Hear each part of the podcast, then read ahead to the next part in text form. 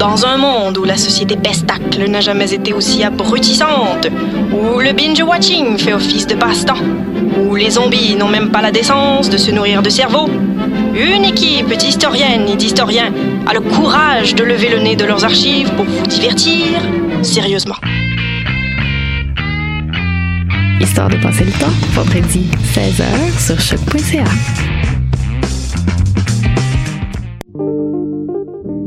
Pool Hip Hop, c'est ta référence en matière de hip hop sur les ondes de choc.ca. Chaque semaine, entrevues, chroniques, actualités et mix thématiques te seront présentés dans une ambiance décontractée. Le meilleur du hip hop, ça se passe chaque semaine sur les ondes de choc.ca. La 19e édition du Suoni per il Popolo est là. Du 4 au 23 juin, libérez vos oreilles et découvrez des musiques extraordinaires venues de l'autre bout du monde et du coin de la rue. Au programme, musique actuelle, avant-rock, musique électronique, free jazz, noise, spoken word et dance party. Avec Saul Williams, Lido Pimienta, Hans Joachim Rodelius, Hyde, Snotty Nose Res Kids et beaucoup d'autres. Retrouvez toutes les infos sur suoniperilpopolo.org puis en ligne dans les bureaux de la Casa et dans votre magasin de disques préféré. Electra, le festival international d'art numérique est de retour du 11 au 16 juin pour sa 20e édition. Tenez-vous prêt à vivre des expériences immersives ultimes et à ressentir des émotions inédites. À l'usine C, à la Société des Arts Technologiques, à la Cinémathèque québécoise et dans plusieurs galeries à travers Montréal. Performances, installations interactives, immersion dans la satosphère et bien d'autres. Tarifs préférentiels étudiants disponibles à l'usine C. Billets informations sur electramontréal.ca.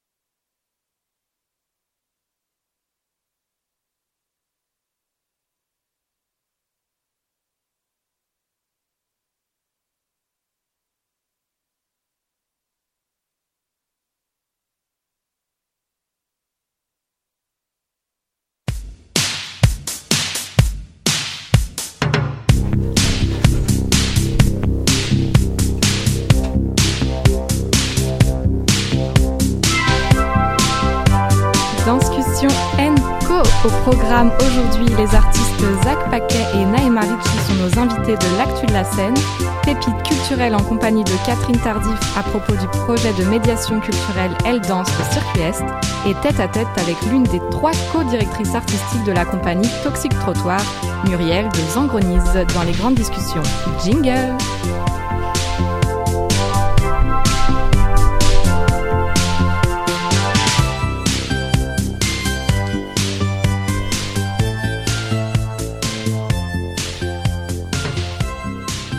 Bonjour à toutes et à tous, bienvenue à Danscussion Co sur choc.ca. 28e épisode d'une émission qui depuis septembre 2018 décrypte l'actualité des arts de la scène, danse, arts et spectacles, société, culture, politique, musique. Nous embarquons dès à présent pour nos 90 minutes culturelles en direct et en bonne compagnie comme toujours. Et tout de suite, c'est l'actu de la scène, rencontre avec des artistes qui font l'actualité des scènes montréalaises. On a qui avec nous aujourd'hui, Maude? Bonjour Clara, bonjour à tous. Alors il y a deux semaines, nous recevions Amy Blackmore, directrice générale et artistique du Festival Saint-Ambroise Saint-Ambroise Fringe de Montréal.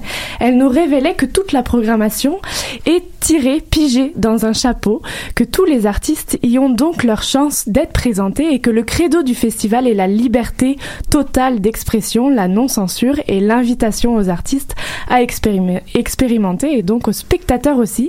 Alors j'ai le plaisir d'avoir avec moi deux artistes de deux de l'immense programmation du festival.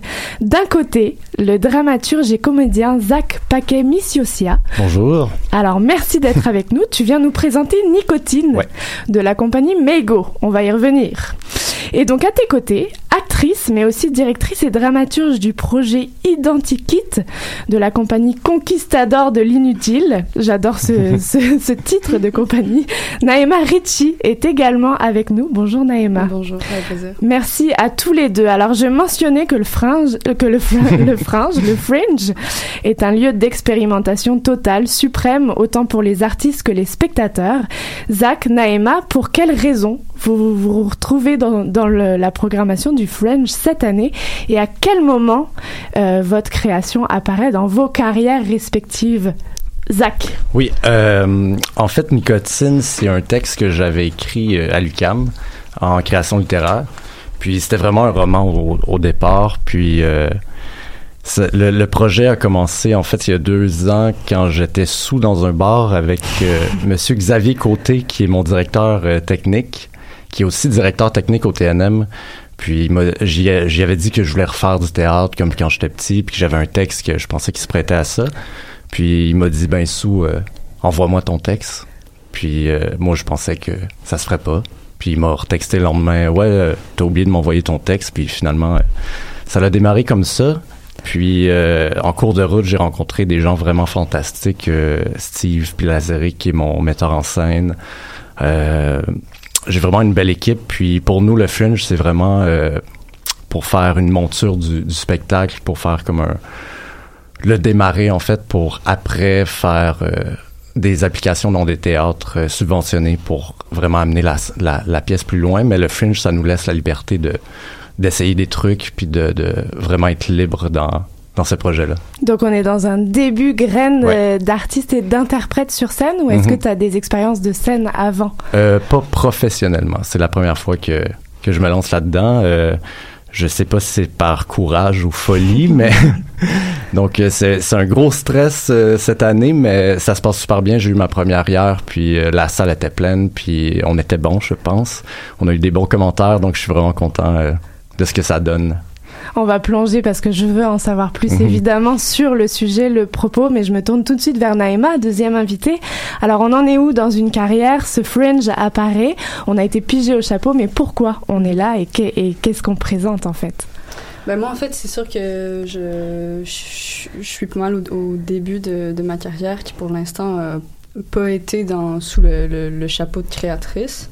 Euh, je suis interprète, mais j'ai toujours eu euh, je pense que c'est quelque chose de très na naturel pour moi de créer. Je suis entourée aussi de gens, des, des, des forces créatrices, et donc j'ai des. De, de, depuis jeune, j'ai des cahiers de notes euh, euh, d'idées, de, euh, de textes. Et donc, à chaque année, comme j'ai entendu parler du Fringe il y a quelques années, puis je, crois que c'était la troisième année que je m'inscrivais, sans avoir, euh, en fait, une idée. Euh, je me lance un peu comme ça. C'est un peu quelque chose que je fais souvent. je, un peu, euh, je, je, je, me, je me projette, euh, je sais pas, en, en, en, en m'ouvrant une porte comme ça. Finalement, cette année, à chaque année, je suis sur la liste d'attente. Et cette année également, j'étais 11e.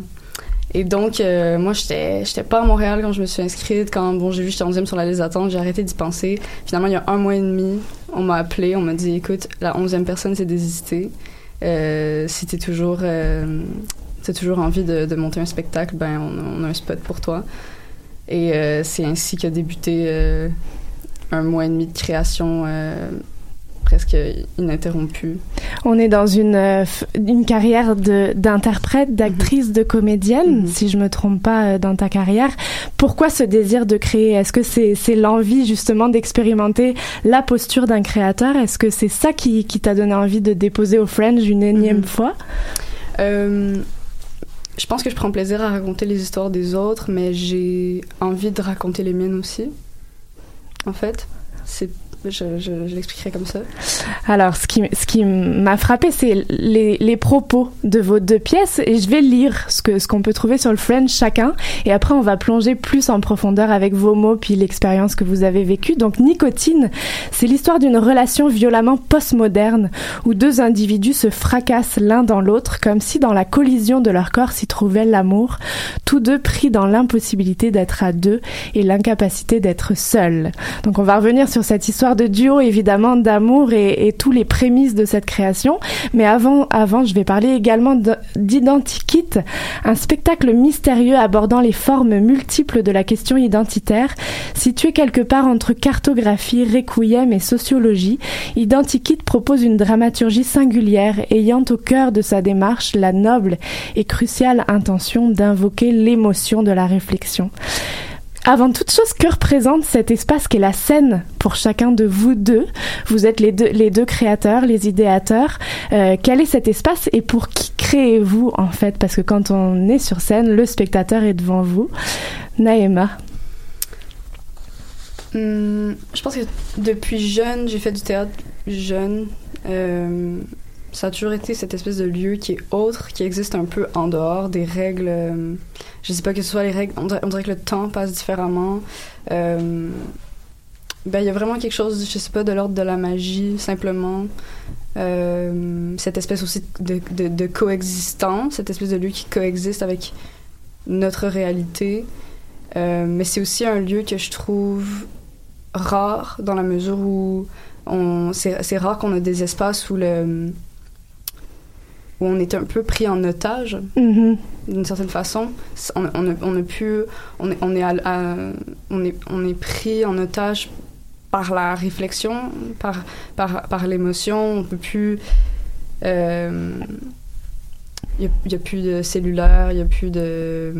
Je sais, voilà, Mhm. en gros. Un espace-temps euh, Mhm. suspendu. Zach, euh, j'imagine qu'on a été énormément spectateur avant de devenir créateur pour une première fois. Et j'imagine qu'on rêve de quelque chose. Alors qu'est-ce que c'est cet espace scène et nicotine Euh, Qu'est-ce que c'est pour toi, ce médium? Euh, c'est sûr qu'avant de, de monter sur scène, euh, écrire un texte, c'est, c'est terriblement euh, un, un acte solitaire. Donc, on est tout le temps euh, dans l'incertitude de, de, ce texte qui, qui nous habite. Si euh, est bon, s'il il va porter un message. Puis, euh, mon but, moi, sur scène, c'est... euh, puis dans mon écriture aussi, c'est, pas de, de donner une morale ou des trucs comme ça. C'est vraiment de faire vivre une émotion faire. euh, c'est rare qu'on se permet en tant qu'être humain de vivre vraiment des émotions. Puis quand, quand on, on va voir un spectacle ou on écoute un film, on se laisse vraiment aller dans, dans la vie des gens, puis dans le, leur histoire.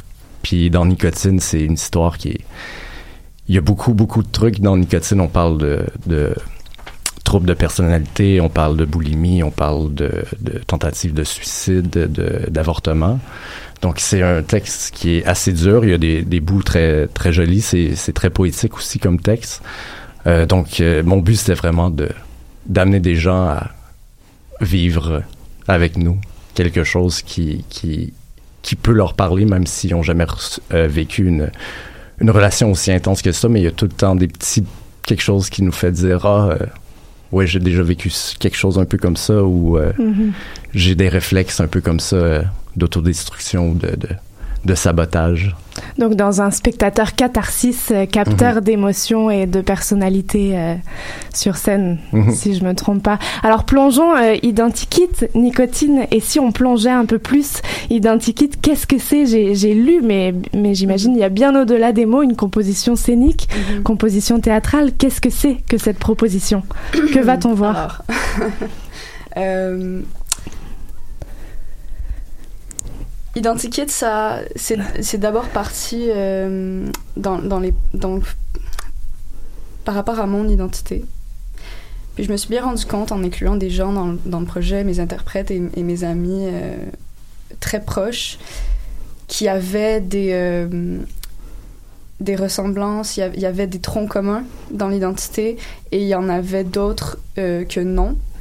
Par exemple, moi, mes deux parents sont immigrants et c'est quelque chose que, par exemple, les, les textes que j'écrivais par rapport à ça n'étaient pas interchangeables dans, le sens, dans la mesure où mon ami euh, qu- québécois, euh, dit-on pur laine, n'aurait pas pu interpréter euh, ce, texte-là pour, pour, toutes sortes de raisons. Et donc, on a, décidé de se concentrer plutôt vers ce qui nous définit en tant que groupe, parce que je pense qu'on a euh, a quelque chose de singulier quand même. On, est un, groupe de, de, gens de très proches et euh, je, nous ai donc amené à réfléchir sur d'abord c'est quoi euh, être un jeune adulte dans le monde actuel. C'est quelque chose qui, nous touchait tous et c'est quelque chose dont, dont on peut s'exprimer et qui est valable, je pense. C'est quoi avo- commencer à avoir 20 ans dans un monde que tu sais euh, qui est un peu voué à la, à la mort quelque part. Euh, on n'est pas dans une, on est dans une génération qui je trouve est très cynique. On n'a on pas de grands mouvements euh, qui de, de- de- d'espoir. fait que, en comparatif avec des générations précédentes, par exemple. Donc, comment on sort la tête de l'eau, euh, mais également toutes sortes d'autres euh, d'autres questions identitaires. La, question du Québec, moi, c'est quelque chose auquel je réfléchis beaucoup. Qu'est-ce qui qu'est-ce qui fait en sorte que je suis québécoise si je n'ai pas des ancêtres québécois? Euh, qu'est-ce qui nous rassemble en tant que, que peuple? C'est quoi notre identité? C'est quelque chose auquel je réfléchis beaucoup, étant donné aussi, puisque je voyage, j'ai comme cette espèce de comparatif et ce, et ce recul-là sur, sur la société. Puis finalement, avec euh, plus ou moins de sérieux, on s'est, on s'est dit, ben, l'hiver. Je pense que l'hiver, c'est un rassemblement collectif. Je pense que l'hiver, c'est un, une souffrance collective euh, qui peut justement servir de de- Mhm. Et alors l'œuvre est identifiée comme pluridisciplinaire. Vous convoquez plusieurs disciplines euh, sur scène, danse, théâtre font partie de tes, de tes paramètres. Musique, si je me trompe pas aussi. Pourquoi être euh, au carrefour? Est-ce que c'est les gens avec lesquels tu travailles qui du coup ont appelé plusieurs disciplines artistiques? Pour répondre Est-ce que l'identité passe par la pluridisciplinarité? Euh, Pourquoi toutes ces, ces disciplines associées à ce projet? Euh, parce que c'est. J'ai des intérêts dans toutes ces disciplines, j'imagine. C'est difficile en fait pour moi, je me rends compte que j'ai jamais eu à l'expliquer ma pièce. Et euh, c'est pour ça que j'ai. un- je- C'est le challenge de la radio. Mais c'est aussi que la première fois que je, l'ai vu, c'est hier. Parfait. Euh, de, de A à Z. Je pense qu'il y a- il y a eu un, un- un filtre à travers toutes ces, ces idées-là pour établir justement une, une cohérence. Mhm. Euh, mais sinon, j'y répondrais vraiment juste parce que je- euh, j'ai fait de la danse, j'ai fait du théâtre, j'ai fait de la musique et mes amis aussi se situent.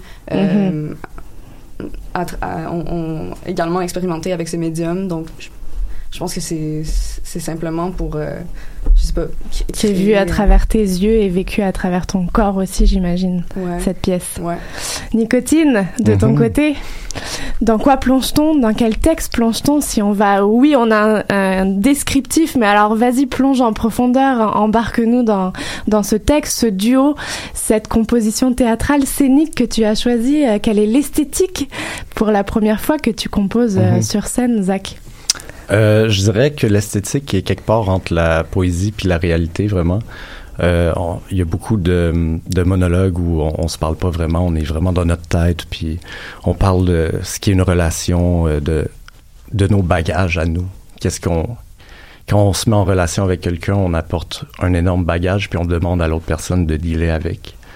Puis aussi la réalité euh, de moi et elle qu'on on essaie de vivre ensemble, mais on est incapable parce que c'est dur. Puis, euh, dans le fond, c'est vraiment une relation toxique euh, qu'on peut voir souvent dans, dans notre génération parce que on est un peu euh, boulimique des gens dans le sens qu'on veut consommer les gens, on veut pas être seul, mais on veut pas non plus euh, prendre toute la responsabilité d'une autre personne. Donc euh, voilà. Mhm. Oui, j'avais j'avais une petite question euh, à vous poser. En fait, on, parle de pluridisciplinarité, mais nous, on aime bien aussi parler de, de l'engagement euh, du corps dans les processus de création, de, de, de la physicalité. Alors, on parle d'un côté euh, d'une relation violente, d'individus qui se fracassent l'un contre l'autre, de collision de corps. De l'autre, on a la question identitaire. Est-ce qu'elle passe par l'incarnation, le corps alors j'aimerais vous entendre peut-être sur ça et peut-être sur votre manière de créer avec le corps, avec vos corps, avec le corps de vos interprètes. Euh, comment ça s'est passé concrètement dans le processus de création, Zach? Euh, ouais, j'ai une petite pensée pour euh, Camille, mon, mon actrice qui a qui subit un peu euh, parce qu'il y a, il y a un, un petit bout un peu violent, puis elle a des petites échymoses sur les bras. puis, euh, Ce sont des choses qui arrivent, Ouais. qui sont à identifier. puis je la remercie beaucoup parce que euh, elle est pas payée et elle est très généreuse de son de son talent. Mhm. Puis euh, oui, Euh, dans le fond, ce qu'on fait, euh, c'est vraiment de- d'essayer d'être le plus possible dans, dans le moment avec nos corps, puis d'écouter l'autre corporellement. Puis euh, ça donne jamais vraiment exactement la même pièce. Puis on, on est très, on est très intime et on est très violent envers l'autre en même temps. Puis on passe vraiment de ah je, je t'aime, je veux te toucher, Euh, c'est très sexuel un peu comme pièce, donc euh, c'est vraiment l'envie de, de posséder l'autre, puis aussi l'envie d'être seul en même temps, puis de, de donc c'est vraiment euh, corporellement je dirais que c'est euh, doux et violent à la fois. Est-ce qu'on est dans une construction physique qui a été préalable ou est-ce que vous êtes dans l'improvisation sur scène euh, ressentie du moment présent et ou est-ce que tout est écrit dans la partition physique? Euh, dans le fond, a- Steve, mon metteur en scène, a, a un peu tracé les chemins de, de nos corps. Puis on laisse nos personnages dans ce chemin-là être libres de, de faire ce qu'ils veulent. Puis euh, juste, juste avec la voix, des fois, euh, Camille, m'envoie des trucs qui ils sont pas exactement pareils, puis moi, je les reçois pas de la même façon. Donc, euh, c'est tout le travail du comédien aussi d'être présent, puis pas de faire exactement la même chose, parce que des fois, ça ça marcherait pas. Donc, il faut vraiment avoir une grande écoute euh, de l'autre. Naïma Identikit, euh, quelle implication du corps, quel travail corporel euh, si on te fait rebondir autour de cette question Mhm. Moi, en fait, une des, la, la première personne que j'ai contactée pour euh, qu'elle fasse partie de mon spectacle, c'est Camille Courchaine-Couturier, qui est une étudiante en, en danse à l'UQAM. Et donc, je, sa- je savais euh, que je voulais avoir quelqu'un qui avait justement ces- ces- ben, cette compétence-là, cette, cette sensibilité-là.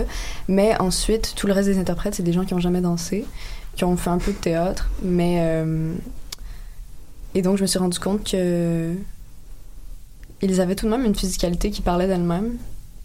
Ces gens-là ont une présence qui, qui, qui, se dégage, que je trouve intéressante. Et euh, aussi, en tant que groupe, on avait une dynamique corporelle. Je pense qu'on on est des gens qui sont très affectueux. Mhm. Et je trouvais ça beau de mettre ça en scène. La scénographie est, très euh, sobre. C'est un, grand lit avec beaucoup de, vêtements, des, piles de vêtements qui sont vraiment une extrapolation, une extrapolation des chambres que j'ai eues dans ma vie. Euh, et euh, on a essayé de, en fait de recréer cette dynamique-là qu'on a déjà, mais en se rendant compte aussi en faisant beaucoup de changements, parce qu'en en se rendant compte qu'on voulait projeter une espèce d'idéal de groupe cohésif, mais que c'était pas la réalité non plus. Puis je me souviens, il y a une des interprètes qui m'a dit euh, sais, Naïma, moi, euh, c'est- pas vrai que j'ai cette facilité-là à être avec, avec le contact physique. Fait qu'on a un peu euh, réarrangé la scène, on leur, on leur travaillait de, de façon, en fait, à ce que même ben, cette dynamique-là, cette, euh, cette limite-là, on l'expose également parce que c'est tout aussi intéressant, c'est tout aussi valide. Mais autrement, je savais que à, travers le corps, au niveau de l'identité, je pense que le, le corps, c'est un, un peu un, un terrain de jeu dans la, vie, dans la vie de tous les jours. Moi, je sais, par exemple, j'ai eu un rôle récemment où on, on, on- on m'a coupé les cheveux. J'avais les cheveux assez longs, puis on me les a presque rasés, puis ça m'a vraiment bouleversée parce que j'avais l'impression que c'était... On me demandait de projeter une identité qui n'était pas la mienne. Mhm. Parce que c'est quand même, c'est quelque chose pour une femme d'avoir les cheveux courts. J'ai eu les cheveux courts toute mon adolescence. Et justement, je sentais que c'était quelque chose auquel je voulais pas revenir, que je, que je, que je, que je voulais projeter quelque chose de différent. Mais ensuite, tout- tous les choix que tu fais par rapport à ton corps, c'est une manière de, de, de, de créer une identité, je dirais, physique. Si tu décides de te couper les ongles ou de te mettre du vernis à ongles ou de te raser ou non les jambes. Puis j'ai l'impression que surtout en tant que femme, euh, souvent le fait par exemple de pas se raser les jambes, de pas se raser les bras, on va considérer ça comme un statement alors que c'est ne rien faire. Mhm. Et euh, donc, oui, il y, a- il y a cette réflexion-là au niveau de l'identité de genre que j'ai essayé de, de, de mettre en scène parce que je trouve intéressante. Vous êtes à chaud, vous l'avez vécu hier soir, vous avez vu votre, vos œuvres, vous avez vécu vos œuvres. Est-ce que vous allez bien aujourd'hui Oui. Est-ce que, est-ce Un peu que lendemain de veille. C'est ça, vous vous donnez euh, des indications pour les prochaines représentations à venir? Est-ce qu'on peut avoir un aperçu de, du travail à faire, de la maturité que ça a à apprendre, Mhm. Naïma? Euh, moi, c'est pas très bien passé, honnêtement. Il y a eu beaucoup de, de problèmes techniques. En fait, sur scène, j'ai une, une grosse télé cathodique. Puis par exemple, juste pour vous donner un exemple de ce que ça a pu créer, c'est que la, la première scène, c'est un vidéo qui que j'ai toujours trouvé absolument fascinant de Judy Garland qui interprète Somewhere Over the Rainbow. Mais Mhm. Judy Garland a fait une tournée déguisée en homme, déguisée en clochard, qui interprète euh, cette chanson. Et j'ai toujours trouvé ça fascinant à quel point c'est un, paradoxe, cette femme-là, dans l'industrie holly- hollywoodienne. Je pense que c'est une industrie qui a fait violence à son corps, qui l'a, euh, on l'a forcé à modifier corporellement son visage pour qu'elle corresponde à des standards de beauté américains. Et de trouver ces vidéos-là de, elle qui, porte une telle peine, mais qui chante une chanson qui, euh, d'un côté, est cette espèce de de, de, tendre hymne euh, au- à, l'arc-en-ciel, mais qui, pour moi, aussi un, le, rêve inespéré d'un monde euh, où on se sentirait mieux, mais de l'avoir aussi déguisé en homme dans le contexte de ces années-là, je trouvais que c'était une vidéo qui était hyper fort. Et donc, mon spectacle commence comme ça, avec cette, cette projection-là. Et j'ai une- l'interprète, j'ai une interprète qui est déguisée en le lion, qui est le Cowardly Lion, le lion euh, peureux, qui je trouve aussi qui est une, une incarnation fascinante de, du, du refus du rôle de la virilité, en fait, du Mhm. magicien d'Oz. Donc, on- c'est le lion, mais qui porte les talons magiques, qui danse. Mais comme la télé fonctionnait plus, on avait juste l'audio. Ok, vous Donc, avez vraiment ça- ça- vécu des problèmes Ouais, techniques, vraiment. ce qui peut arriver malheureusement. Voilà. Donc on va on va vous souhaiter euh, réglé. Moins de problèmes techniques pour le futur. Euh, Zach, tu l'as vécu pour une première Oui. fois hier soir. Euh, des indications à toi-même, des indications. euh, Est-ce qu'on peut avoir ce genre de petits détails croustillants Euh, du travail à venir? En fait, euh, j'ai des, des petits trucs à, à peaufiner dans mon jeu, mais à part de ça, c'est vraiment, le- je pense, le gros stress est fini. là. La pièce est faite. La vivre Là, et l'expérimenter. ouais, avoir du plaisir sur scène, puis d'être généreux avec le public. En fait, c'est, tout ce que je veux. Alors si on, on résume le tout, on rappe le tout, vous êtes deux des énormes, de l'énorme Mhm. programmation du Fringe. Nicotine d'un côté avec toi, Zach. Pourquoi un spectateur s'aventurerait euh, dans la salle euh, pour aller admirer euh, ou, ou applaudir ou réfléchir à Nicotine? Mhm. Je crois que c'est vraiment, faut vraiment venir ouvert, puis euh, avoir envie de vivre des émotions et de se questionner sur euh, les relations humaines euh, en notre ère. Puis, je regardais les gens, j'entendais un peu leurs leur, leurs commentaires en sortant, puis je pense à la mère à Camille qui, qui est venue me voir avec les yeux pleins d'eau à la fin.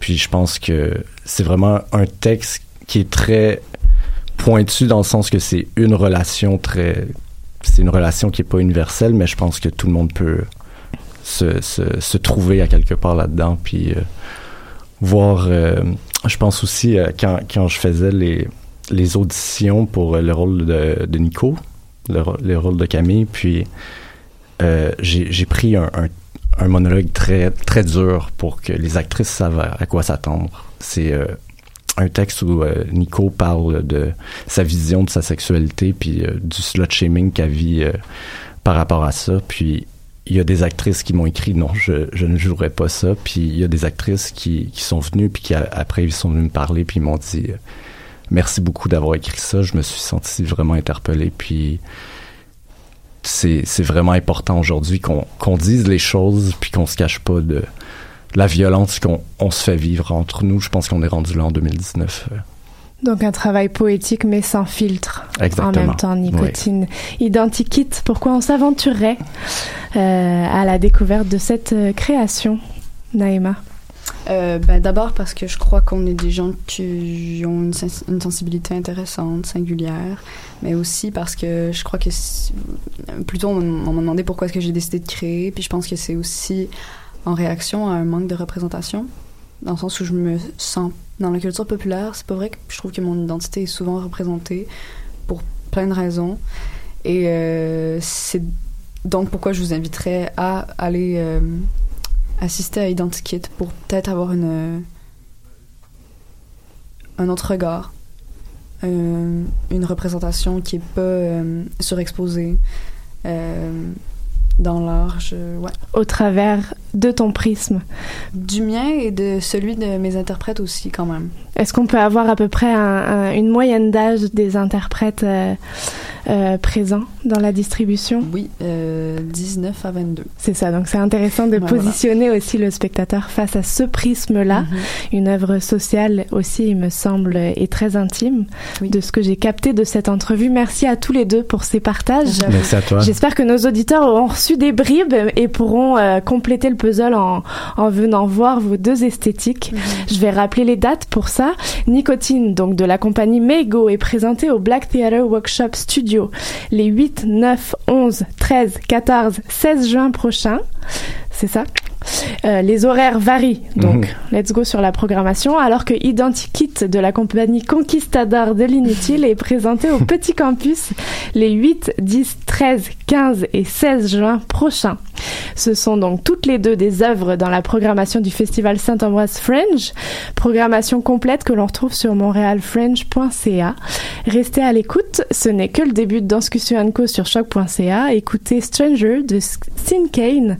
Nous sommes le vendredi 7 juin 2019.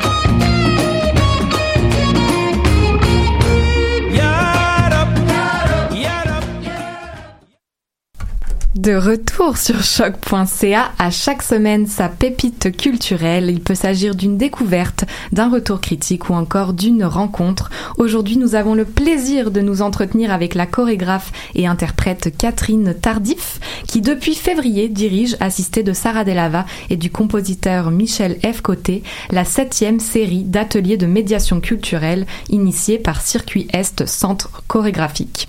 Alors cette série de 12 ateliers s'intitule Elle danse et invite les femmes en situation de handicap à venir s'initier à la danse comme une nouvelle forme d'expression par le corps. Bonjour Catherine. Bonjour, Merci beaucoup d'être avec nous aujourd'hui. plaisir. Alors pour commencer, j'aimerais t'entendre sur les prémices de ce projet. Euh, comment ça a démarré? Comment c'est né ce projet Elle danse? Euh, en fait, je, je peux, je peux t'en dire ce que j'en sais de, de mon côté. Euh, comme tu l'as si bien dit, c'est la septième édition de médiation culturelle de, de Circuit Est. Donc, euh, ce projet euh, vient d'un désir de Circuit Est de faire connaître euh, la danse, premièrement, à peut-être des gens qui n'y ont moins naturellement accès, et de faire connaître aussi Circuit Est, qui est un lieu, euh, qui est un, un centre chorégraphique, et qu'on souhaite un lieu d'échange euh, avec, entre autres, les, euh, les gens de, de, de- ben, du quartier autour ou de la ou de différentes communautés. Euh, ma compagnie et Marianne et Simon est une des compagnies membres de Circuit Est et j'ai eu euh, le plaisir et l'honneur de faire partie du premier projet de médiation il y a sept ans avec un groupe de non-voyants. Et cette fois-ci, ben, il y a eu un appel. euh, en fait, à chaque année, Circuit propose à ses membres euh, de- un projet de médiation, puis euh, moi, je me suis montrée intéressée. Alors, euh, c'est moi qui, qui a bénéficié de, de, le- de la septième édition à titre de, de chef, de, bon, enfin, de, de chorégraphe, mais je me considère plus comme euh, une des chefs d'orchestre du projet, parce que il y a, je veux la nommer parce qu'elle a été Mhm. essentielle, Rachel Germain Mhm. de Circuit qui, euh, qui a vraiment orchestré tout ça, en fait. toute une belle équipe autour Ouais. de, de ce projet. Alors c'est un atelier pour les femmes en situation de handicap. Euh, qui sont ces femmes qui ont embarqué dans, dans le projet et euh, avec quelles intentions aussi? Mais d'abord comment euh, comment elles sont arrivées là ces femmes? Qui, qui sont-elles? Euh, il y a beaucoup de choses que je sais pas parce qu'elles sont à peu près 12 ou 13. Je dis à peu près parce que des fois, on en a trois. Euh, ben, qu'est-ce que je, qu'est-ce que je raconte? Des fois, en fait, elles sont jamais toutes là en même temps pour toutes sortes de raisons. Mais euh, ça, ça crée une espèce de fluidité aussi. C'est- ça reste une formule vraiment intéressante, même si on n'a pas toujours personne, euh, tout le monde. Mais euh, elles viennent. Certaines connaissaient déjà Circuit Est pour euh, soit pour connaître la danse ou pour avoir déjà participé à d'autres projets de médiation antérieurs. Euh, certaines ont été recrutées par le réseau d'action des femmes handicapées Canada, le Mhm. RAF. Et d'autres, je pense, ont été... ça s'est fait par bouche à oreille ou par via les médias sociaux, en fait. Mhm. Et euh, elles sont de tout âge, de Oui, toute ça, forme d'handicap aussi. Euh, euh, honnêtement, il y en- il y, en a parmi elles euh, dont je, je serais incapable de nommer l'handicap. C'est vraiment, il y a des handicaps invisibles, ce que je ne savais pas. C'est une des choses que j'ai apprises euh, dans ce, dans cette formidable aventure. Et euh, voilà. Alors qu'est-ce que qu'est-ce que selon toi, peut-être elles l'ont formulé, peut-être pas, euh, qu'est-ce qu'elles sont venues chercher à travers ces ateliers euh, que- Quels étaient leurs euh, leurs buts, leurs objectifs? Est-ce que c'était de, de vaincre des peurs? Est-ce que c'était d'autres choses? Un peu beaucoup de choses. là aussi, je peux pas répondre complètement à, à leur place, mais ce que je comprends, c'est entre autres, ben, comme beaucoup d'entre nous, je pense qu'elles ont besoin de s'approprier leur corps d'une façon différente. Elles ont besoin aussi de partager. Elles ont beaucoup de choses à dire et elles ont euh, vraiment envie de partager. Et euh, je pense que la plupart étaient curieuses de voir dans quelle mesure euh, un, contexte comme un contexte d'atelier de danse serait euh, favorable à, à un partage un peu plus euh, élaboré. Et ce qui est magnifique, c'est qu'elles partagent beaucoup avec des mots. Et euh, j'ai vite compris qu'elles avaient beaucoup, beaucoup, beaucoup, beaucoup à dire. Et du coup, moi, j'ai euh, eu le réflexe, le réflexe d'essayer de les faire bouger beaucoup, beaucoup, beaucoup et le plus tôt possible. C'est ce qui a été euh, très euh, très apprécié, je pense. Puis aussi, je, le- je vais au-delà de la question, mais dès la première rencontre, le groupe s'est tout de suite euh, scindé, malgré le fait que on, maintenant, je, je te disais tout à l'heure qu'elles viennent, des fois, il y en a qui peuvent pas venir tout le temps, tout ça. Malgré tout, le groupe, peu importe euh, quelle est la composition, est toujours très très très euh, très fort ensemble. Soudés. Hmm. Ouais. Alors comment s'est s'est fait l'accompagnement durant ces, ces 12 semaines? On arrive au terme, je pense que la dernière, le dernier atelier est le 12 oui. juin. Euh, donc comment s'est comment passé cet accompagnement et quel type euh, d'exercice, de de- de- de- d'approche tu as, tu as utilisé, euh, vous avez utilisé en équipe à travers ces semaines? Oui, alors, comme je disais, Sarah Delava, mon assistante et moi-même, on a vraiment cherché à les mobiliser le plus rapidement possible et de toutes sortes de façons. Euh, par euh, magnifique et à chaque fois sublime réchauffement là, de, de la sublime et magnifique Sarah Delava.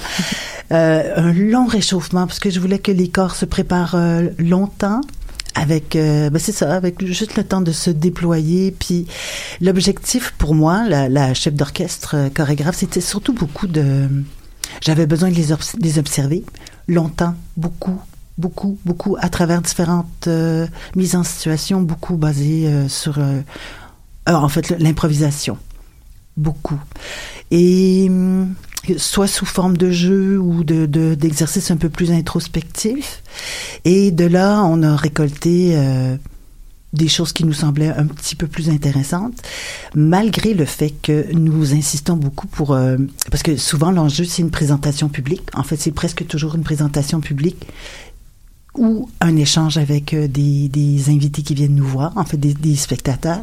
Et j'ai beaucoup insisté dès le début aussi pour que on gomme complètement tout ce qui est notion de spectacle. Hmm. On ne fera pas de spectacle, on va faire un, on va faire euh, un échange avec un public parce qu'il faut dire qu'il y a une- justement il y a un- une rencontre avec notre un public le 15, mais je pense que ça on va le dire aussi euh, plus tard, le fait. 15 juin. Je le, je le re-signalerai, en effet. Alors, l'important, ça a été aussi d'essayer de cibler dans, dans quel genre d'exercice elles se sentent euh, le mieux.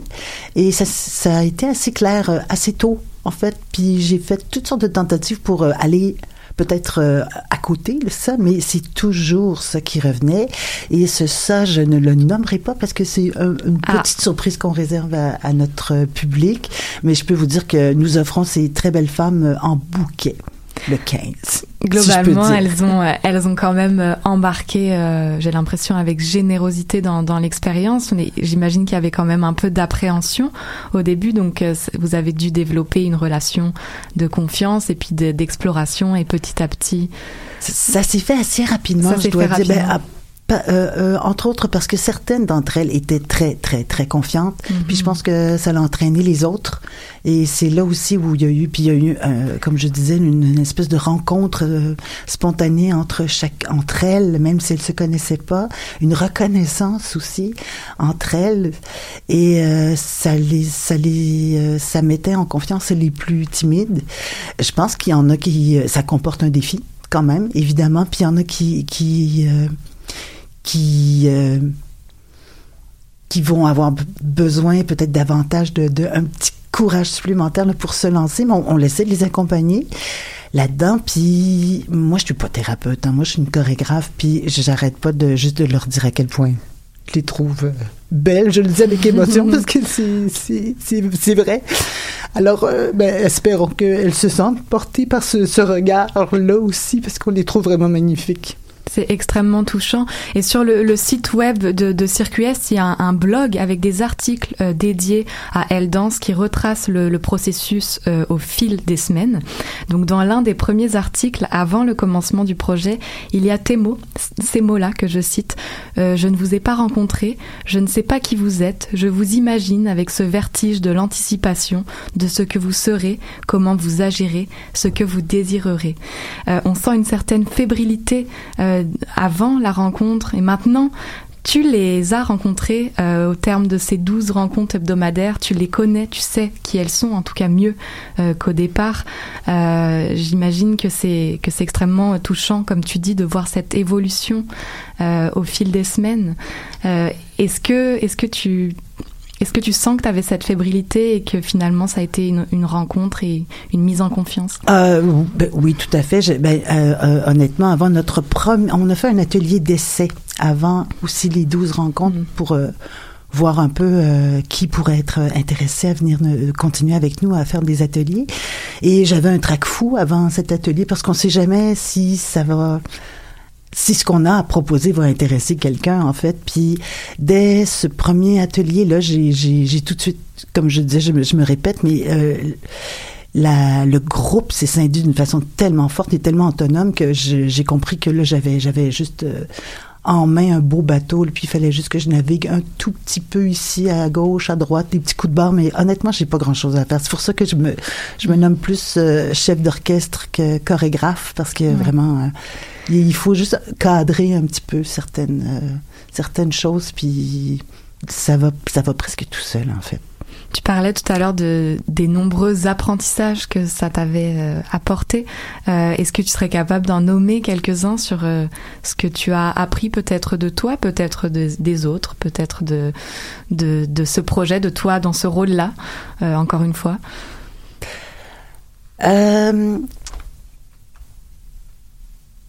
Ben, ce que j'ai appris, ben, ce que j'ai appris, ce que je commence à comprendre, mais c'est très flou encore, c'est pas très clair, hein, parce que c'est, c'est, subtil, puis en même temps c'est gigantesque. Mais euh, j'ai compris que euh, souvent, en fait, anecdote, souvent dire euh, personne en situation de handicap au lieu de dire personne handicapée, des fois ça me ça me fatigue un peu. On peut pas dire, tu appeler un chat un chat. Mais j'ai fini par comprendre que ces personnes sont effectivement en situation de handicap parce que si, si, si le monde était adapté à leur réalité, c'est nous qui serions handicapés. Donc, elles vivent une réalité qui est qui existe et c'est simplement les- les- le, le monde autour qui est handicapé par rapport à leur réalité. Puis quand je l'ai vu comme ça, ça l'a ça complètement jeté un éclairage différent sur... euh, puis je trouve ça super intéressant parce qu'à partir du moment où on comprend ça, ben on les perçoit en situation de, de force, en fait, parce que c'est elles qui sont spécialistes de leurs conditions, peu importe quel est l'handicap. Ça, c'est la principale euh, chose qui, qui, qui m'a transformée, je dirais, en termes de, de, de vision. Mhm, Parmi, j'imagine, beaucoup d'autres, évidemment. Et dans, dans l'un des articles sur le blog, Suzanne Ledoux, qui est une des rédactrices pour le projet, écrit, et je vais aussi la nommer, la citer, Aujourd'hui, après toutes ces semaines de rencontres, les femmes n'ont cessé de visiter, déconstruire et reconstruire chacune à leur manière leur propre maison, celle qu'elles habitent quotidiennement, minute après minute, leur corps. Que ce soit les fondations à refaire ou les murs à défaire, les fenêtres à élargir, les portes à ouvrir, elles et se laissent façonner par toutes ces expériences proposées. C'est vraiment extrêmement beau et je vous encourage vraiment à aller sur le, site de CircuS parce que il y a plein plein d'articles qui viennent euh, alimenter tout le processus et puis c'est extrêmement enrichissant et des vidéos également. Alors euh, c'est vraiment une petite pépite si, si vous voulez aller jeter un œil. Mais on voit vraiment que voilà qu'il y a eu tout un un investissement euh, évidemment au, au cours de ces 12 semaines. Quelle, quelle évolution peut-être toi tu perçois entre le premier atelier et le dernier qui a lieu euh, là euh, dans quelques jours pour ces femmes? Est-ce- Quelle évolution? Ben, une des choses qui, moi, me fait très plaisir, c'est une, conf- une confiance, Mm. une confiance en, en, en elle-même qui se développe, mais aussi une confiance euh, au projet, une confiance, euh, une confiance à ce qu'elles peuvent créer ensemble aussi. Mhm. Et c'est pour moi, tu sais, c'est c'est c'est ce qui est le plus précieux, je pense. Maude.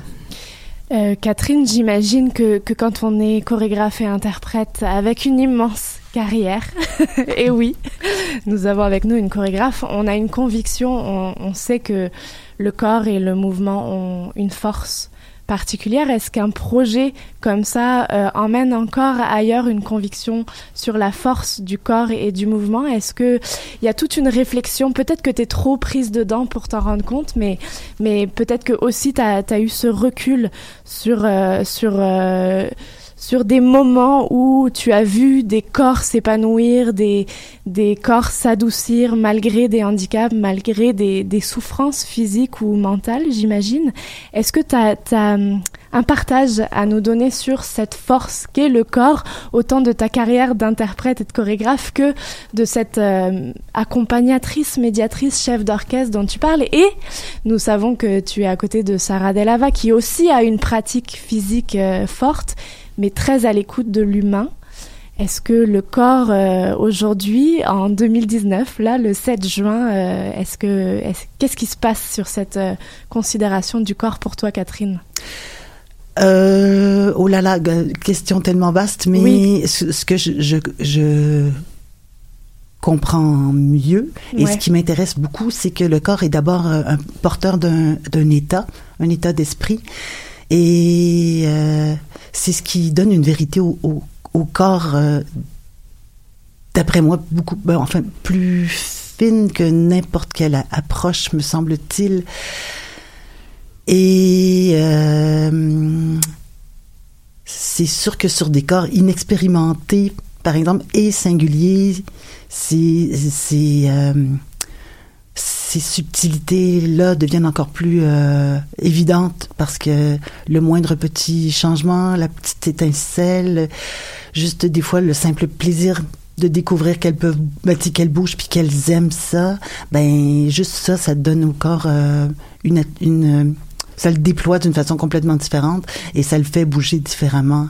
Alors il s'agit pas, de- tu sais, il y a cette expression aussi que je trouve vraiment galvaudée, l'état de corps, mais je dois avouer qu'il existe et que c'est lui qui qui, euh, qui module le corps dans dans dans ses euh, ses mouvements et ses ses dynamiques en fait. Mhm.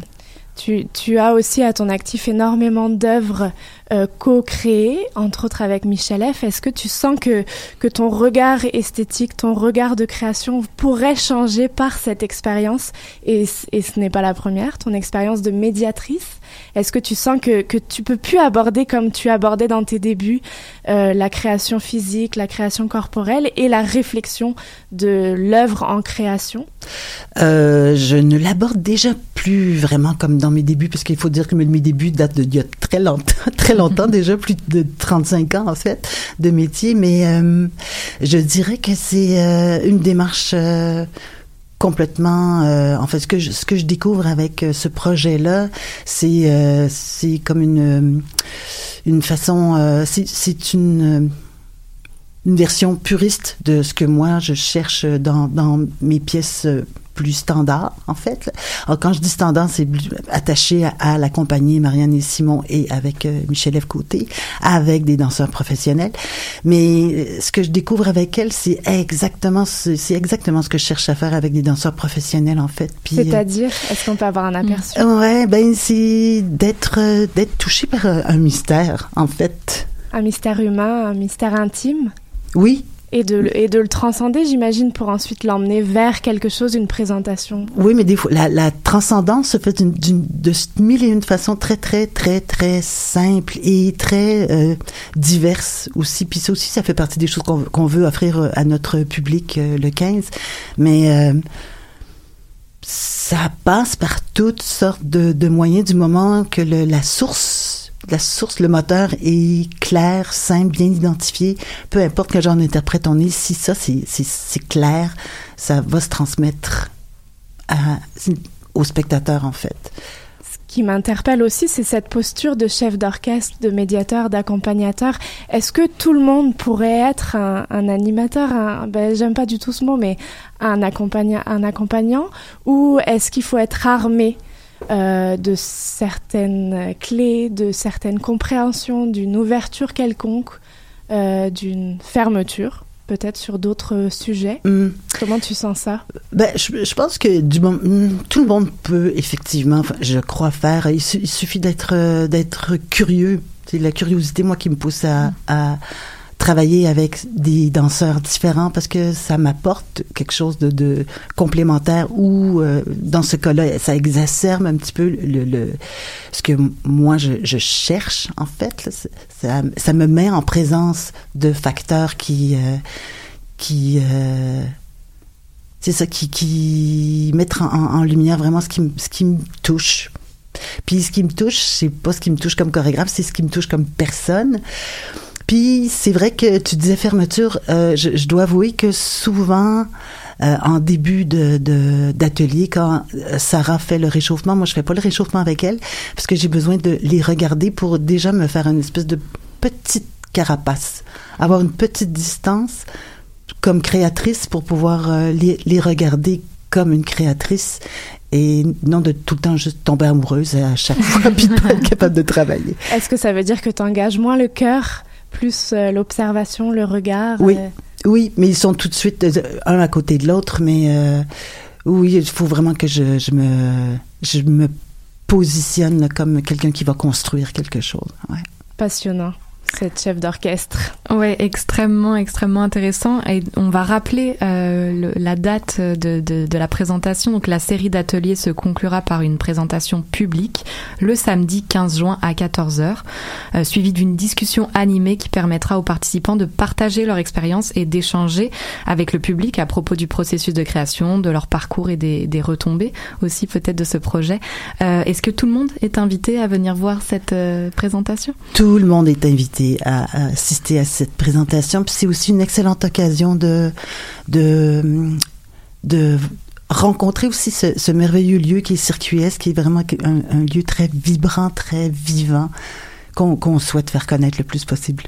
Alors rendez-vous le samedi 15 juin, ne manquez pas ça. Merci beaucoup Catherine d'avoir été avec nous aujourd'hui. Merci à vous. On va s'écouter le titre Sophie de l'artiste Valence et on se retrouve juste après pour les grandes discussions.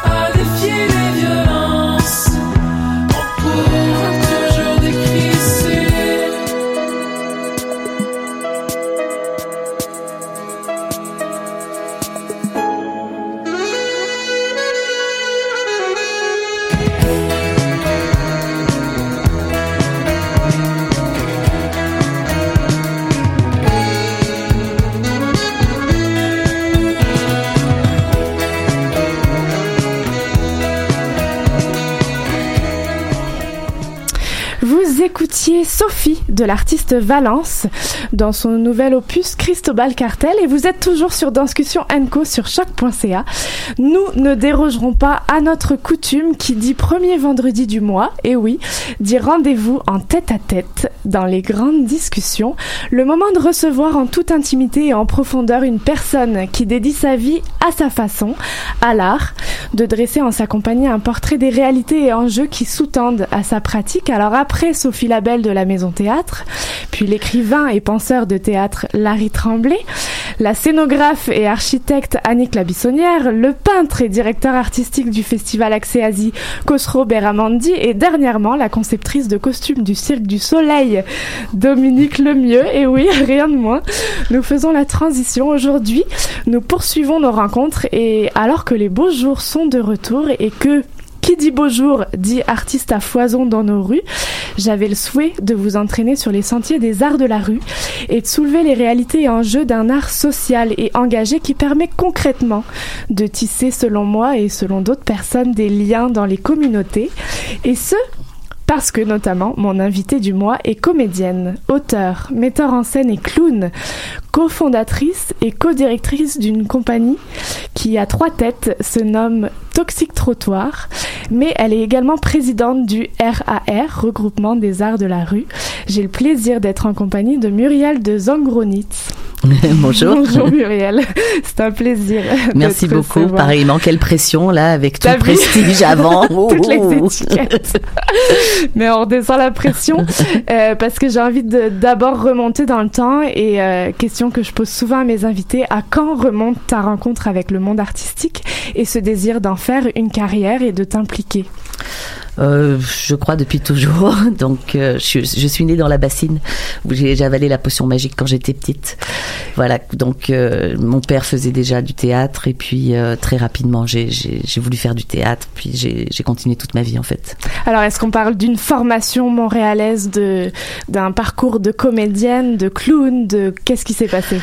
Ma formation montréalaise, c'est bien certain, puisque ça fait 25 ans maintenant, 26 ans que je vis au Québec. Donc, euh, j'étais à l'UCAM notamment, dans le, ben, plus en, en études littéraires, mais avec un volet aussi euh, en art dramatique. Puis à côté de ça, en France, j'ai été au Conservatoire d'art dramatique. euh, J'ai, euh, puis j'ai surtout participé à une multitude de projets euh, dès mon plus bas âge, on va dire depuis 4-5 ans, euh, dès, dès mes 5 ans, je pense que j'étais déjà on the spot euh, sur la scène. Qu'est-ce qui te plaisait?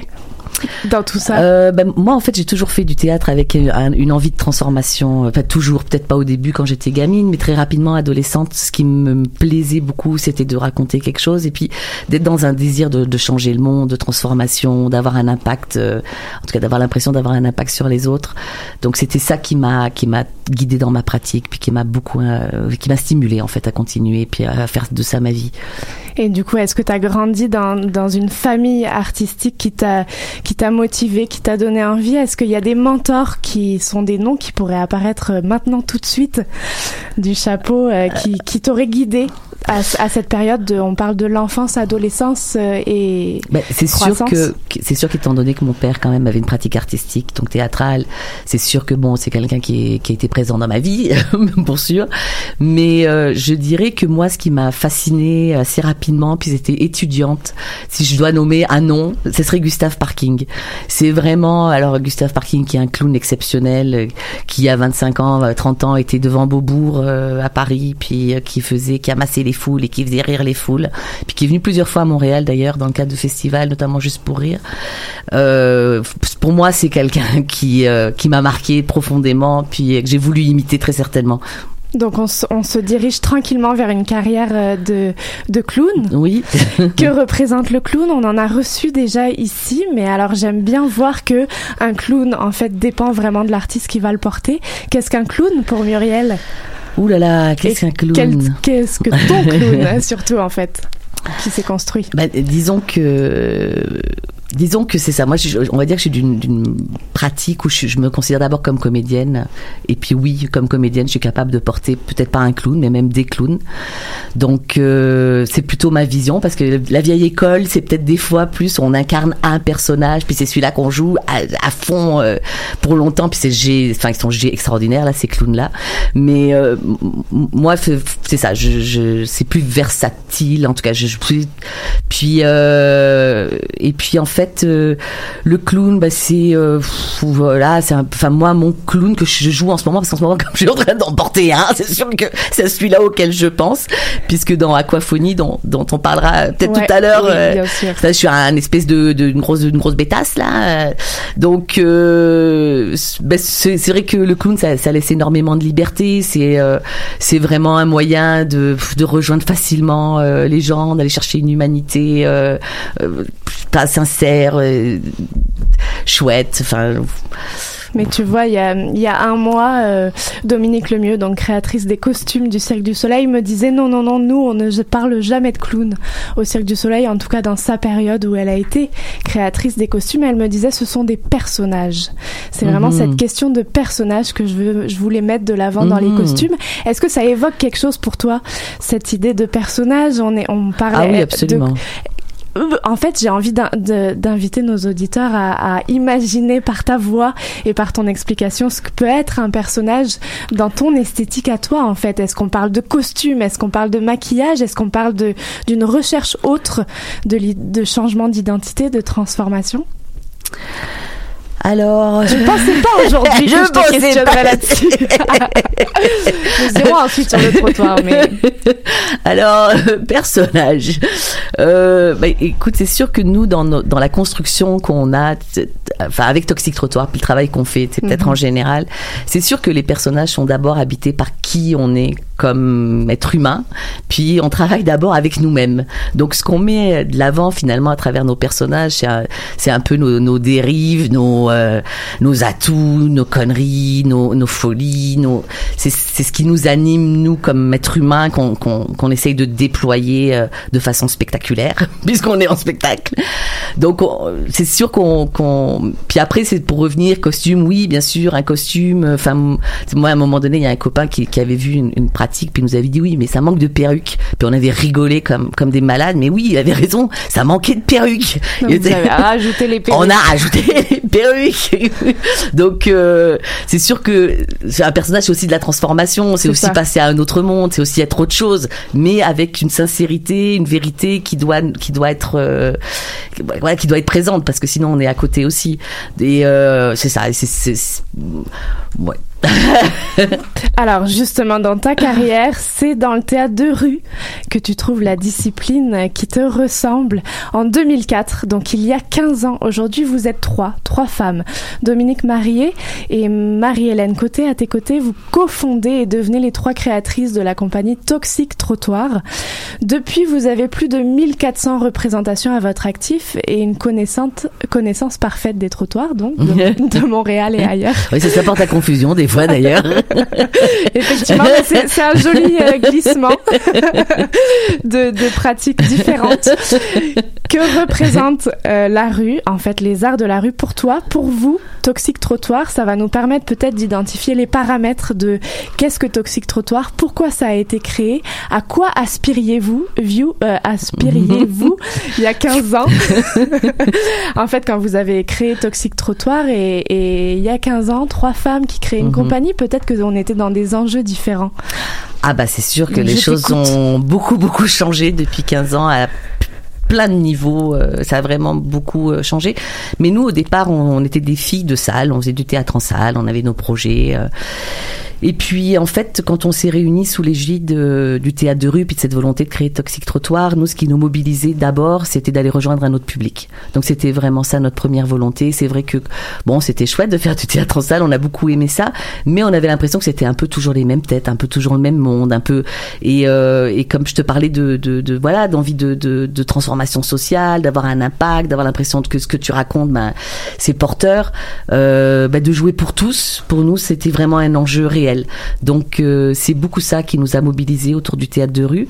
Puis il faut dire que aussi on était euh, on était des consommatrices. On adorait, on adorait. Parce que c'est vrai que dans la rue il y a un il y a, y a c'est bah, c'est libre, il y a une liberté incroyable. Et euh, en même temps c'est un espace du c'est un espace quotidien, donc on dirait que tout ce qui s'injecte qui est hors justement euh, réel prend une amplitude qui est encore plus magique, qui est majestueuse, qui est euh, qui est fantastique. Donc euh, voilà, c'est ça fait partie des raisons qui nous y ont emmenés.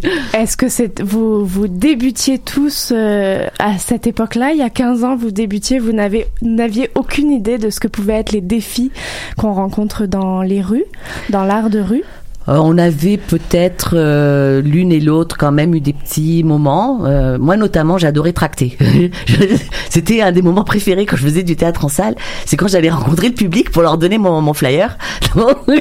Donc, il y, a- quelque chose de ça, d'un contact direct, d'une rencontre impromptue. De donc, euh, mais oui, c'était du théâtre de rue que je faisais avant, sans le savoir ou euh, en le sachant, mais bon. Et, euh, et puis c'est ça, le- Marie-Hélène aussi avait eu des, des, des pratiques déjà. Moi aussi en solo, j'avais fait des petits trucs, des petits personnages. Bon, rien de, de... mais quand même, on- oui, on avait déjà mis un peu les pieds. Et alors, cohésion de groupe, on est trois créatrices, trois créatrices à la tête d'œuvres différentes. Euh, comment on réussit à s'entendre sur une esthé- à s'entendre sur une esthétique avec les paramètres de la rue? Et en fait, quels sont vos, vos moteurs de création à toutes les trois pour identifier toxique trottoir? Mhm. Bah c'est, c'est, on est, on est clairement effectivement dans du collectif et puis vraiment on essaye de travailler sur des projets qui nous mobilisent toutes les trois ou toutes les trois on fait ah oui on a envie d'y aller, on a envie de foncer.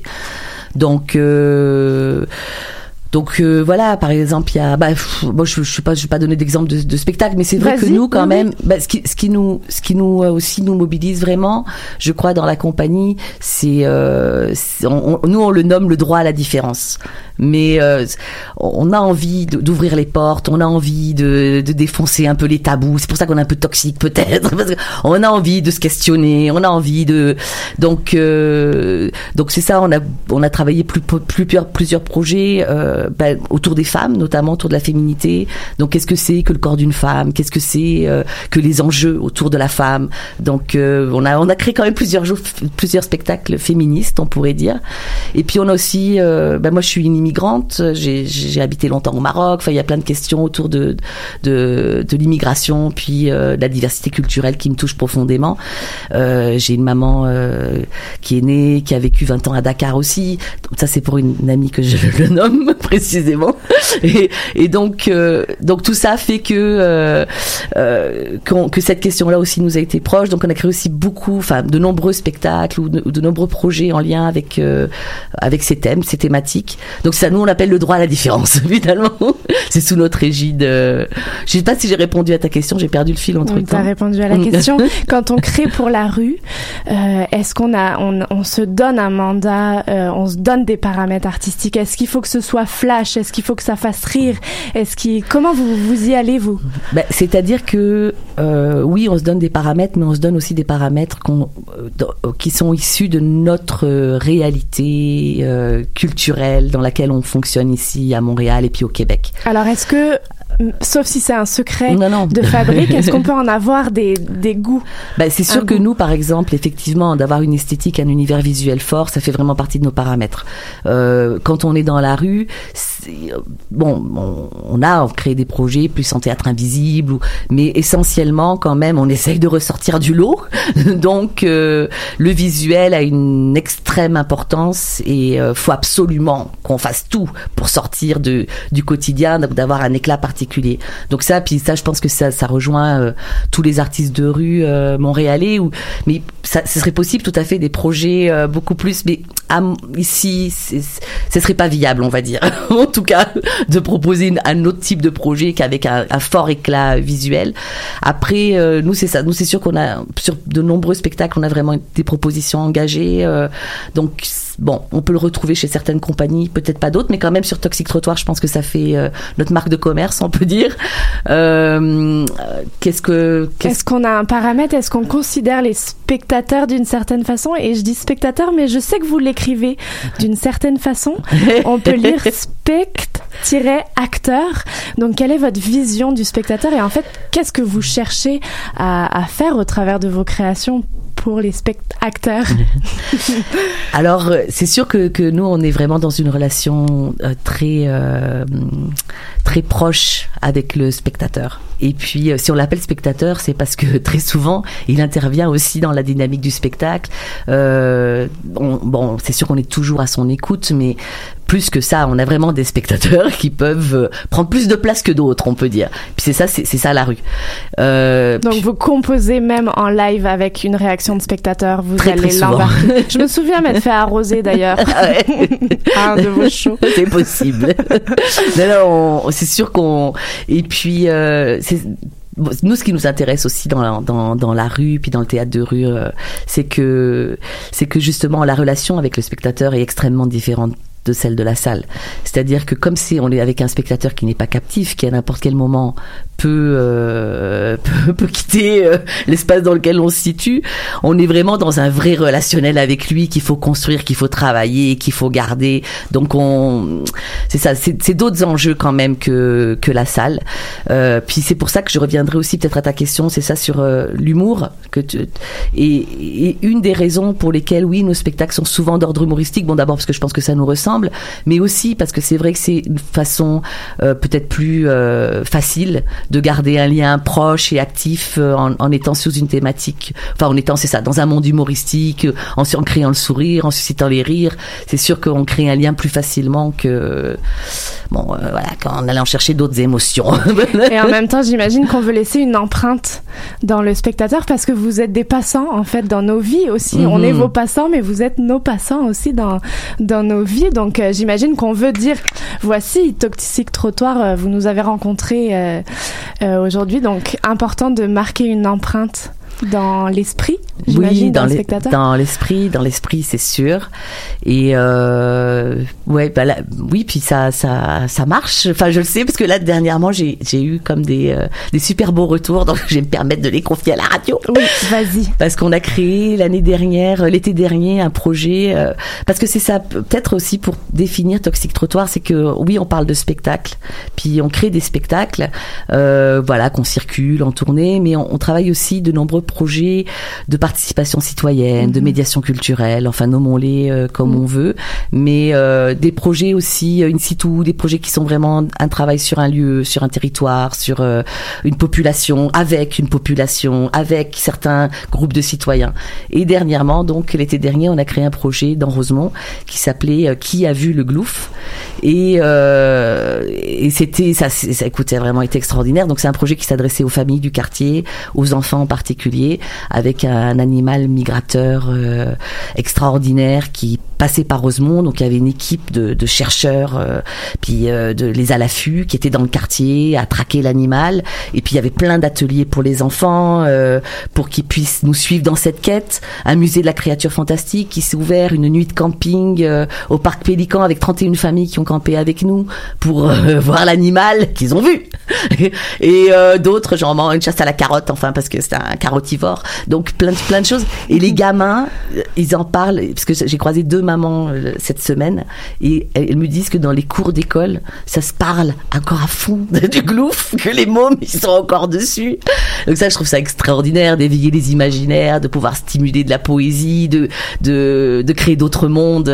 Je, puis que les que, voilà que les gamins, bah tout d'un coup ils sont sur autre chose qu'une console vidéo. Enfin, je me dis waouh, on a on a bien fait ça, c'est génial. Effectivement, et pour, pour poursuivre, je vais évidemment citer les titres parce que déjà vos titres sont assez magiques de vos créations passées mais actuelles parce qu'on va rentrer dans Aquaphonie. Le ciel rue euh, est une de vos créations, la famille Botero, les crasses, K-R-A-A. S, la kermesse des étranges madames, et donc Aquaphonie en cours en ce moment même dans le French, dans le off Mhm. euh, du festival. Aquaphonie, donc est-ce qu'on peut avoir un aperçu euh, de, de cette création? Et alors, vous l'avez vécu, vous continuez de le vivre encore aujourd'hui? Qu'est-ce Oui. que cette création? Et il me semble que c'est celle-ci qui m'a arrosée. c'est tout à fait possible. Parce qu'en fait, c'est un spectacle qu'on a créé en 2017 dans le cadre euh, de À nous la rue du 300 pour le pour le 375e anniversaire de Montréal. Et puis euh, bon, on l'avait mis de côté parce qu'on voulait retravailler le spectacle, euh, notamment la scénographie qui est ceci- assez spectaculaire quand même. Donc euh, on a retravaillé. Là, c'est bon, on est sur les routes cet été avec ce projet. Et c'est un spectacle familial, vraiment, donc clownesque. Là, c'est vraiment des personnages de de, de clowns totalement là on va dire plus au sens plus classique du terme. Parce que nous on est plus des femmes clownesques en général ou dans le clownesque que des clowns. Mais là ce sont des clowns qui, portent le projet qui portent le spectacle. Et euh, et donc euh, oui peut-être pour nommer quand même euh, Francine Côté d'ailleurs qui est très bien très connue dans le monde de- du clown et c'est elle qui a, qui a- qui a fait la mise en scène et donc euh, ces personnages sont des chercheurs d'eau. Euh, puis euh, et puis finalement, bah c'est ça. Il y a, il y a des soucis avec leur réservoir principal. C'est ce que je pourrais dire. Une Bon, immense machine. une immense machine qui, qui, qui va, qui va sauter. donc on va dire qu'il va sauter.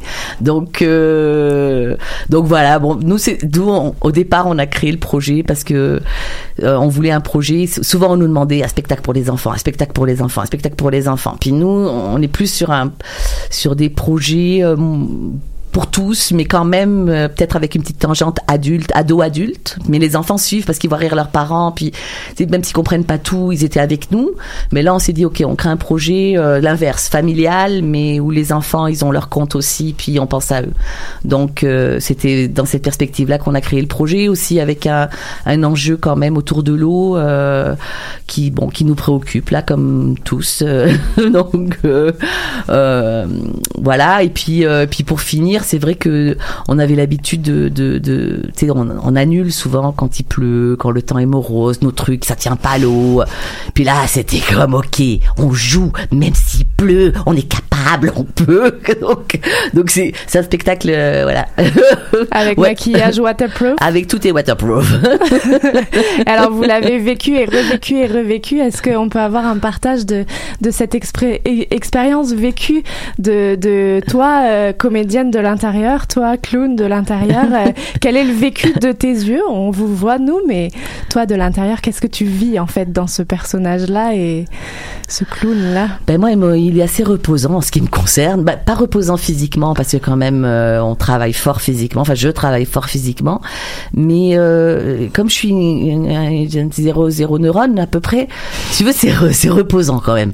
Je me pose pas trop de questions.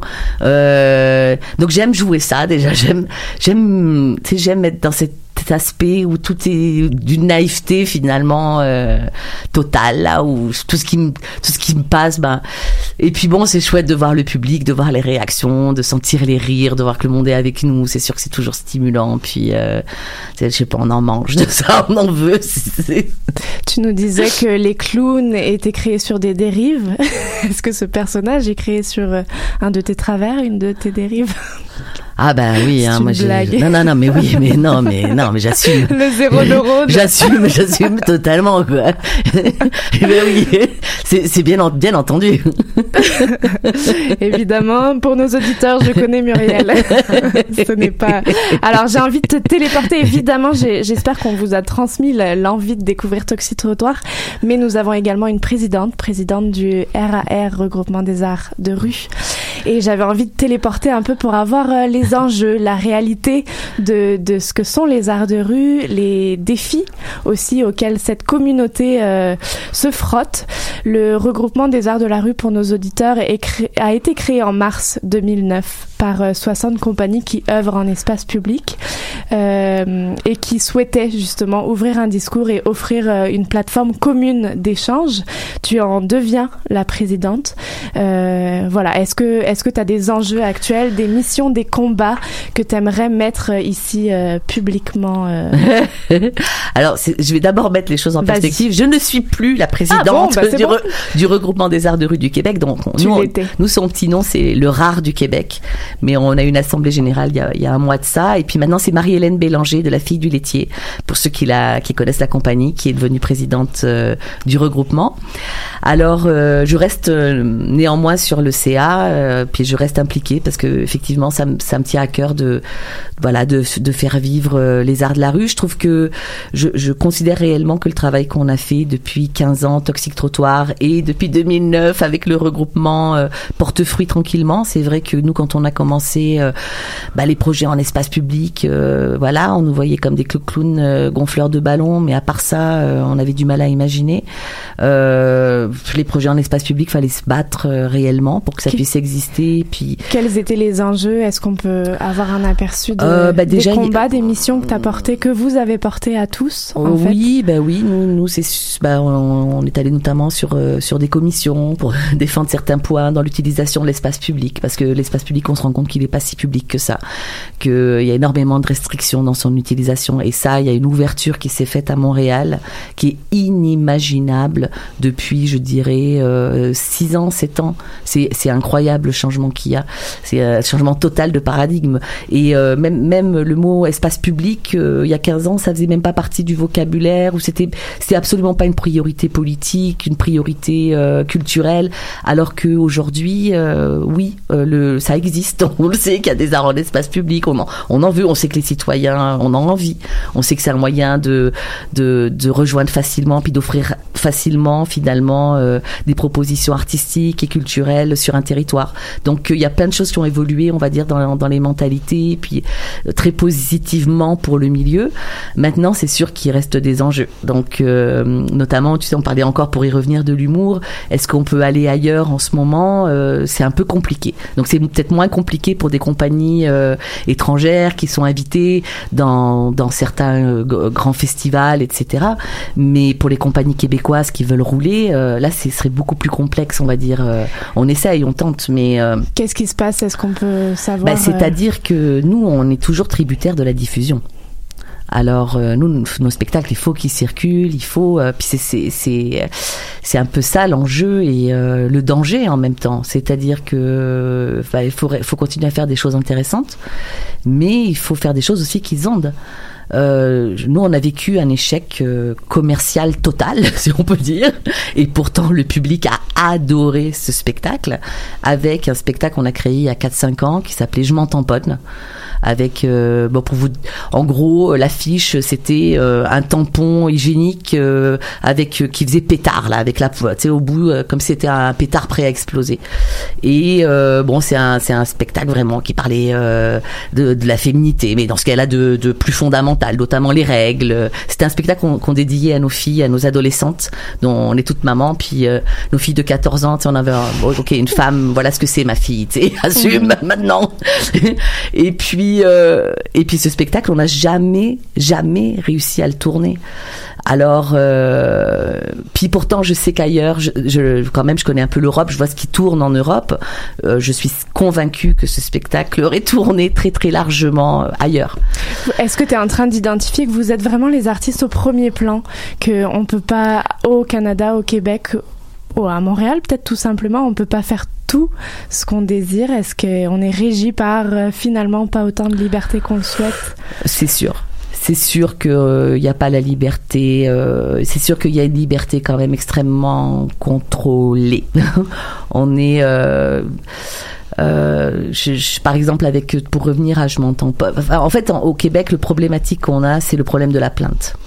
C'est-à-dire qu'à partir du moment où une municipalité a une plainte, un citoyen qui dit ah mais moi ça ça, eh ben c'est comme le projet doit être mis euh, rencard, euh, déposé, mais euh, non, il y en a il y en a il y en a 500 000 qui, qui ne sont pas de cet avis-là. Alors pourquoi la plainte et le le finalement la gestion du donc ça c'est quelque chose qui est quand même assez euh, dérangeant souvent. Puis, puis effectivement, faut, on est quand même, on reste, je trouve, très très politiquement correct souvent alors tu sais nous on fait des distorsions on, pousse mais euh, mais c'est pas c'est pas facile enfin c'est puis je pense que c'est la réalité de, de tous les artistes Vous étiez 60 compagnies à former Mhm. ce, ce rare du Québec. Euh, J'imagine que tu as un regard sur un peu tous ces artistes qui sillonnent les routes. Quelle est cette beauté en fait de sillonner les routes? Est-ce que est-ce que le Québec est une- a des routes qu'on sillonne bien? Est-ce que il y a des endroits dans le monde où on sillonne mieux en artiste de rue qu'au Québec? C'est- disons que enfin au Québec c'est sûr qu'il y a quand même euh, ben, en fait les, arts de la rue s'intègrent très très souvent dans des festivals dans des événementiels. C'est dans ce cadre-là qu'on est invité à agir. Alors puis nous c'est vrai que depuis Maintenant, je dirais, donc on a fait le festival de la poutine, du cochon, de, de la giblotte, euh, de, de- on- puis euh, c'est vraiment chouette de rencontrer ces publics, puis on adore hein, vraiment. Mais euh, nous, on avait envie aussi avec Toxic Trottoir pour justement proposer d'autres types de projets, puis des projets peut-être, euh, voilà, d'autres types de projets, d'intéresser le culturel, d'intéresser le milieu culturel, pour être programmé aussi par une maison de la culture, pour être programmé aussi par, euh, euh, voilà, par une, une, une instance euh, X qui et euh, où on pourrait avoir d'autres types de projets. Parce que c'est ça, c'est vraiment ça dépend. Et euh, et puis bon, tranquillement, on, on y arrive quand même. Donc euh, ça c'est chouette. Maintenant, il y a, y a encore beaucoup beaucoup de chemin à faire. C'est vrai que bon, comme je suis européenne, française d'origine, euh, puis que j'y retourne régulièrement, bah, il n'y a pas un village euh, qui n'a pas son festival euh, de théâtre de rue. euh, Il n'y a pas y a pas une ville qui a pas ses quatre jours de festivités. Et puis c'est vrai que c'est ça aussi que ça amène les arts de la rue. Puis c'est pour ça que c'est extraordinaire parce que c'est une ville en fête, c'est une ville en liesse, c'est une ville qui délire, c'est une ville qui déconne, c'est une ville c'est ça qu'on aime, c'est ça qu'on aime tous quand on voit du théâtre de rue, puis quand on quand on fréquente euh, ces trottoirs. Mon heure a tourné et, et ça c'est terminé pour aujourd'hui. Et pourtant, tu nous envoies sur une envolée et on a envie de le vivre et de faire la fête avec toi et avec vous, Toxic Trottoir. Merci beaucoup, Muriel, Merci, d'avoir été euh, aujourd'hui avec nous. Attends, j'ai quand même quelque chose à dire par rapport à Aquaphonie. Euh, donc, Aquaphonie joue encore à 19h aujourd'hui. Donc, si vous êtes à Montréal, foncez dans le cadre du festival Saint-Ambroise Fringe. C'est un rendez-vous au parking du musée des Hospitalières sur la rue des Pins Ouest. C'est pas très très loin. Non. Il fait beau et c'est un go, évidemment. Muriel, on, on poursuivrait cette conversation avec ton équipe avec plaisir dans le futur. Merci Donc, beaucoup. euh, vous êtes la bienvenue, euh, vous êtes les bienvenus. Clara. Oui, 90 minutes culturelles touchent à leur fin. Merci à tous nos invités du jour. Merci à vous, nos auditeurs. Et j'ai envie de clore en citant Isabelle Salas, l'une des rédactrices du projet de médiation culturelle Elle Danse, dont on a parlé un peu plus tôt, et qui dit Quoi de mieux que la danse? Et je me permets d'élargir Quoi de mieux que l'art pour s'évader, se soigner, se guérir, communiquer, célébrer, faire partie d'un tout. Alors évadez-vous, soignez-vous, communiquez, célébrez en allant voir des spectacles, en salle ou dans la rue. Alors que le OFTA et le FTA ont tiré leur révérence pour cette année il y a quelques jours, le Fringe bat son plein avec sa programmation riche et diversifiée. Foncez-y. Et nous, nous, vous donnons rendez-vous la semaine prochaine pour une nouvelle émission de Danscussion Co sur choc.ca. Bonne fin de semaine à tous. Il me tenait sur ses genoux, sur le banc du piano blanc, et le ciel était rempli de lumière. Les murs tremblaient à genoux, j'ai prié beauté de sang pour ne jamais être une bête, c'était hier. L'amour, ciel.